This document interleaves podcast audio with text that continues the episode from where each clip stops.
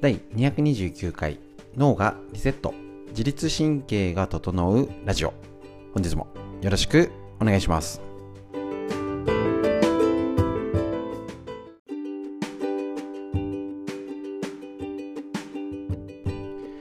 こちら自律神経が整うラジオは埼玉県本庄市にあります芦沢治療院よりお届けいたします。こちらですね月水金朝9時よりライブ配信 YouTube と LINE ライブで無料でストレッチをお届けしておりましてその時の解説ですね。ただストレッチ伸ばして気持ちいいじゃない自律神経ホルモンバランス脳へアプローチするストレッチ行っておりまして今ねコロナだったりいろんな原因うつとか自律神経が増えてくると思います。あの原因が複雑になってきているのでえっと、あの少しねやっぱね少しぐらいお勉強してかあのな理解納得して体をケアするとっても大事になってくると思うのでその解説を、えっと、ライブ配信中にしているのをラジオで、まあ、音声を録音しております。ですね。なのその都合上月水金にライブ配信で火木土に SNS 等であのラジオとして発信してますのでちょっとね月水金のこの連休とかでライブ配信をやってない時は今回のようにちょっとお休みになったりとかして不定期という形になりますのでぜひぜひよろしくお願いします。ということで本日もですねえっ、とストレッチ姿勢について大丈夫でしょうか？皆さん姿勢と賢く痩せるためのホルモンのお話。短い時間ですけれども最後までよろしくお願いします。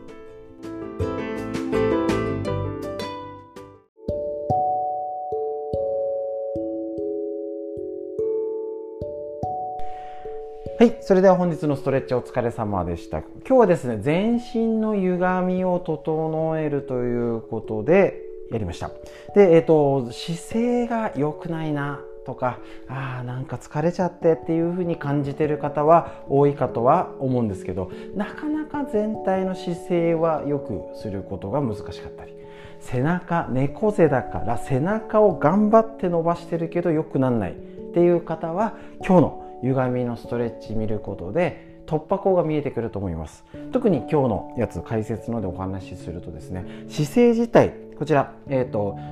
ご紹介したことあるなぜできる人は姿勢がいいのかっていうこちらの本木津直明先生の清流出版から出てる本から見ると今座る時間が伸びちゃってデスクワークが時間が長いほど寿命を縮める。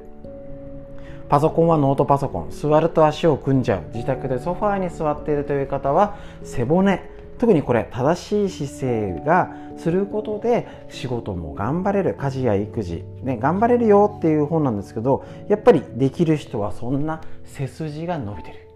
で残念な方。姿勢が悪いよ。なんか心も体も疲れちゃってっていう方は体の歪み特に、えーと背骨が歪んでるよ。背骨が歪んでるということは神経が圧迫され内臓や全身に張り巡らされる神経に対して悪影響を与えるのでなんか手を動かしてっていう仕事の方は動きづらい。ぶつけちゃう。同じように疲れる動かしただけで疲れがいつもより多い。要は筋力では説明できないことって結構あるんですね。でこちらあのとにかく座ってる時間はダメ長いとダメだよと言っております。で座って前かがみ。これがあのデスクトップよりノートパソコンの方がなりやすいんで座って前かがみに時間が長いと死亡率が上がるっていうデータも。データですね。あるし鬱になる傾向も高いですね。仕事のパフォーマンスも下がって仕事を休んだりミスが増えたら会社として大損失なんですね。でこれ、えーと、年間損失額って試算されてるんですね。こちら仕事でうまく働けないですね。これあのアメリカのデータなんですけど、えーと、3万人の大規模調査で腰痛や頭痛などの症状が出て作業効率が落ちるっていうですねえっ、とことですね。欠勤は除いたものでパフォーマンスが低下するよね、あのプロジェクトの進みが遅くなるとかミスでやり直すとかそういうことを含めると全米で470億ドル。約6兆円に上るという試算が出てるということです。額がでかすぎてよくわかんないんですけど心身の不調がそれだけ損失であること。それが、ね、仕事上の損失ですし家庭でも損失が起きます。どういうこと？結局家族で喧嘩が増えたり片付け物ができないとかイライラが増えるとか些細なね小競り合いが増えちゃうってことにつながるよってことなんですね。それが結局姿勢から生まれるということ。で結局この本も姿勢とかね座り方よくしようよストレッチがあって大体載ってるんですね。けど自分歪みを見て歪みを直してでそこから体を変えていこうっていう本はなかなか巡り合っていませんと。あるとは思うんですけどね。どうしても普通にストレッチしよう。それこそウォーキングしてよく睡眠とってで食事をよくとりましょうぐらいのことはもうみんなやってるんですよ。何か病気があって気をつけてる方は。もっと良くしたいとか、ね、年齢的にホルモンバランス自律神経いろんなうつうつとかあのコロナも踏まえていろんな原因天気だったりとか電磁波とかいろんなね問題体の環境の変化食事だったりをした複雑な原因になっていて今のことが起きている今の心と体の不安定にはちょっとみんながやってそうなウォーキングして元気になるかなりませんと。ね、ウォーキングだけで元気になるんだったらみんなもう元気になって老後の老人みんなピンピンしてるはずですみんなサプリメント取ってあの歩いてねあれやこれやしてる人がみんなピンピンかっていうとそうでもない現実を見るとこういう姿勢ちょっとこういう解説勉強をして自分にとって何が必要なのか自分はどこが歪んでるかっていう分析軽くねしてそれを対処していかないとみんながやってるから効くよねっていうのが効かない今の時代にはぜひぜひ。体を分析してやってみてください。そんなことをお伝えするのがこの教えるストレッチのライブ配信になりますのでぜひチェックしてみてください。ということで本日の解説以上になります。ありがとうございました。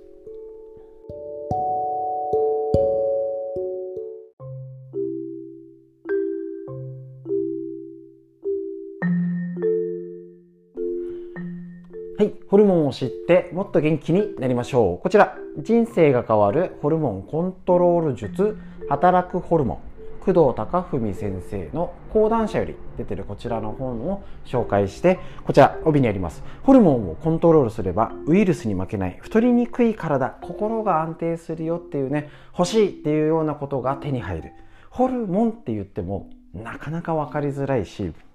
どういうものか分かりづらい女性ホルモン男性ホルモンは聞いたことあるんですけど他にいっぱいホルモンがあってバランス体を元気にするからあの最高のシステムが備わってるので是非このいろいろなね原因コロナで体が大変だよっていう方も踏まえてしっかり勉強していきましょう。特に今ダイエットを成功させるホルモンやってますよ。はい今日新しいホルモン。食欲を抑えるインクレチンというホルモンです。野菜を食べてるのに痩せない理由。こちらをご紹介。M さんはいわゆる意識高い系女子人一倍美容と健康を気を使ってヨガや週1のジムを通って続けています。えーと、少し前にハマったのが最初に野菜を食べて糖質の吸収を抑えるというベジファーストダイエット。朝食は野菜たっぷりスムージー。会社はデスクワークで動かないため脂質を抑えてサラダランチ。パスタとか麺類も好きですけど血糖値を抑えるためとにかく安サラダを食べるベジファーストをとっています。体型キープのため夕飯は7時を過ぎたら食べないと決めていて。どうしても食べたい時はサラダやナッツヨーグルト少々という徹底ぶり。いると思います。そんな方。聞いてる方うんうんっていうのが見えて見えそうですけれどもこんな努力を続けてもなかなか体重がキープしにくくなってきた。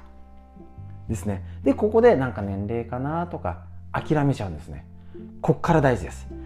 時々食欲が暴走して甘いものをガツガツと食べてしまうのがいけないのか肌や髪もツヤもなくパサついてるし風邪もひきやすい。忙しいからかな。これなんとなく不調が続いて野菜を食べてるのに不調が続いている。ね、これには理由があるということなんですね。M さんのように血糖値の上昇を防ぐために野菜から食べるところは間違いじゃないんですけどこれ落とし穴があるってことなんですね。野菜ばかりで筋肉の材料となるタンパク質が十分に取れていない結構多いですね。これではせっかく運動してもタンパク質筋肉はつかないし痩せ体質にならないってことなんですね。栄養バランスが崩れていては髪や肌への栄養も足りなくなり美容にも逆効果。綺麗を維持しながらダイエット効果を狙うのはこちら。ぜひよく聞いてくださいよ。えっ、ー、とこちら。栄養バランス取るために肉から食べるミートファーストをおすすめするっていうことなんです。いかがでしょうか？タンパク質や脂質から取ることでインクレチンという消化ホルモン。これまたホルモン。ホルモンが出てくるってことなんですね。するとインクレチンの働きから膵臓からインスリンが必要に応じて分泌され食後の血糖値の上昇が抑えられる上食欲抑制効果や満腹感も得られるってことなんですね。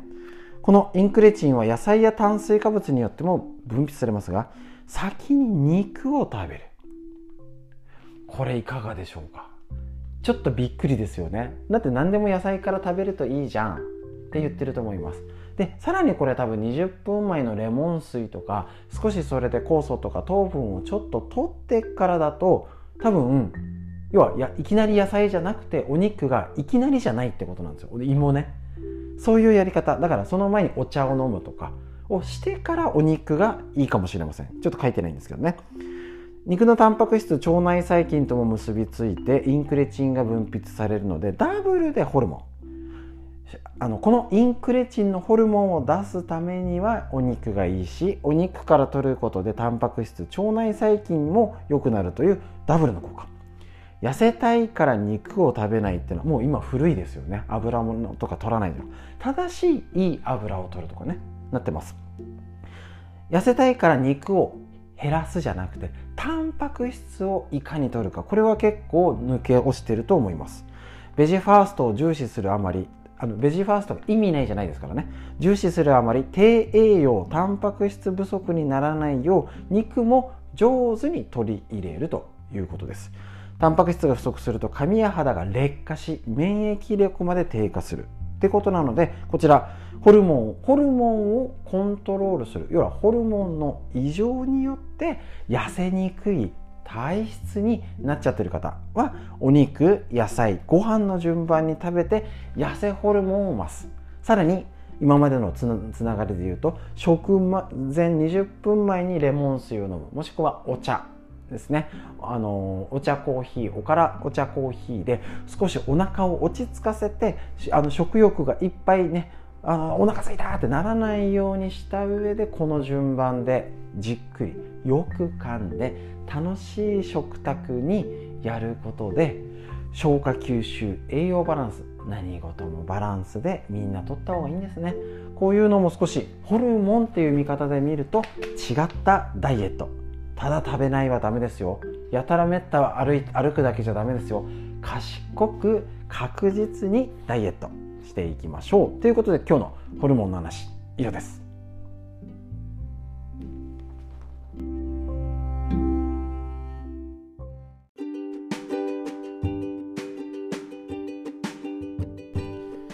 はい、それではいかがでしたでしょうか。なかなかね、こういうね、お勉強って普段しないですけど、面白いですよね。なんとなく数値が引っかかったから歩こうかなとか姿勢がいいから背中だけいい姿勢作ろうかな。ちょっとねみんながしてそうなことだったらもうみんな変わってるはずなんですけどなかなかできないんですけどね。ただあのそこにもただなんかこれいいらしいよ不運ぐらいでやったんだと結果が出てないんですよね。本当にだってたくさん運動する場所。方法 YouTube 知識ねホームセンターにまでダイエットとか運動器具安く今最近安く手に入るし運動する場増えてます。じゃあ肩こり腰痛減ったでしょうか？そうなんですよね。いろんな原因いろんなことの他を見直さないとなかなか改善まで至らないというケースが多いんじゃないでしょうか。そのためにこのように一緒に勉強してでストレッチを実践してライブ配信ですね。あのやっておりますのでぜひぜひ一緒に体を元気にする方法でなんかねいろいろ大変だけどその少しでも変える突破口を一緒に探す練習やっていきましょう。そんなストレッチをライブ配信でお届けしておりますので YouTube ひらがなしざわ漢字治療院で全てアーカイブ残っております。またえーと、こちらですね、あのー、解説動画の部屋でこの録画版、えーと、ホルモンの話はね、残っておりますので、ぜひぜひね、ああ、勉強になったなっていう方は、えーと、ラジオだったり、その動画を今日、えー、とシェアして、家族や仲間と一緒に賢く、健康に痩せていきましょう。ということで、本日のラジオ、以上になります。最後までお聴きくださいましてありがとうございました。次回はまた金曜日、来週しばらく祝日がないので月水金予定でライブ配信。来週は、今週は基本のやつをやって来週は骨盤、子宮卵巣とかのを向けてやるストレッチをやる予定ですので皆さんどうぞまた朝9時よりライブ配信でお会いしましょう。最後までお聴きくださいましてありがとうございました。はい。それでは本日ストレッチお疲れ様でした。えっと、今回はですね、歪みのストレッチ、全身の、えっと、上半身、体幹部、